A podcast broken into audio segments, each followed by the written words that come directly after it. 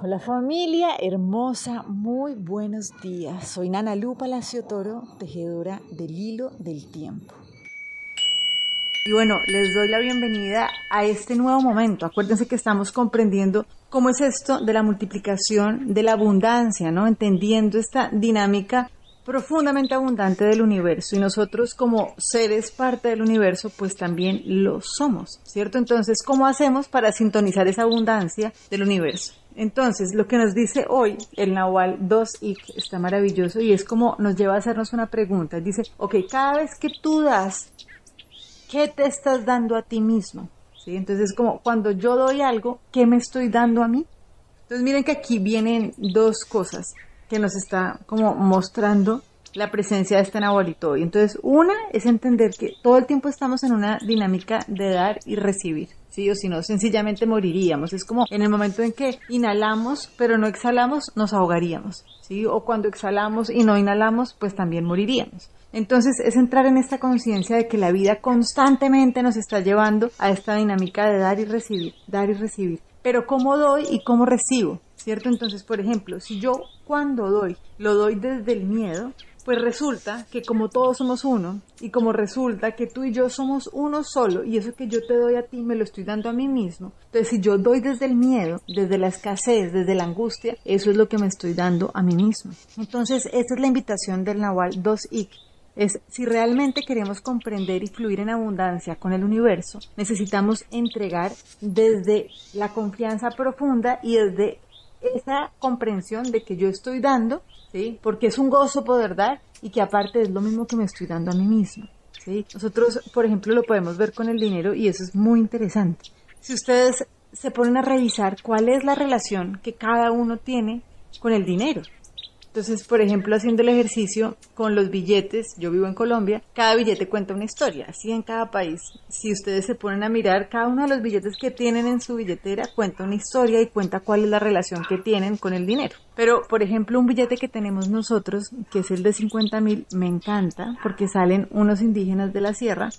Yo vivo ahí en la Sierra Nevada de Santa Marta. Entonces, me encanta dar billetes de 50 mil porque cada vez, y lo, expreso, ¿no? Es como cada vez que entrego, es como te estoy dando 50 mil bendiciones de la sierra. ¿Sí? Es como, qué bendición, qué bendición poder estar entregando eso y aparte saber que yo estoy dando exactamente lo que me estoy dando a mí mismo. ¿Sí?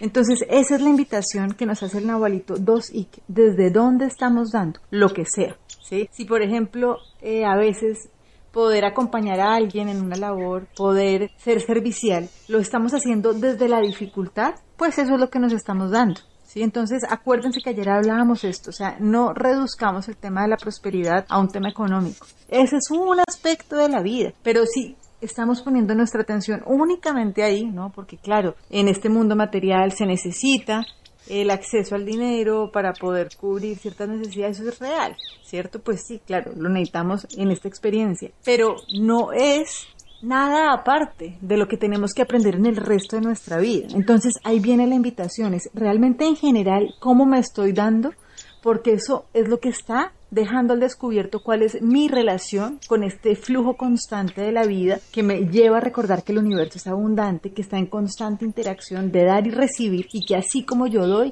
es como recibo.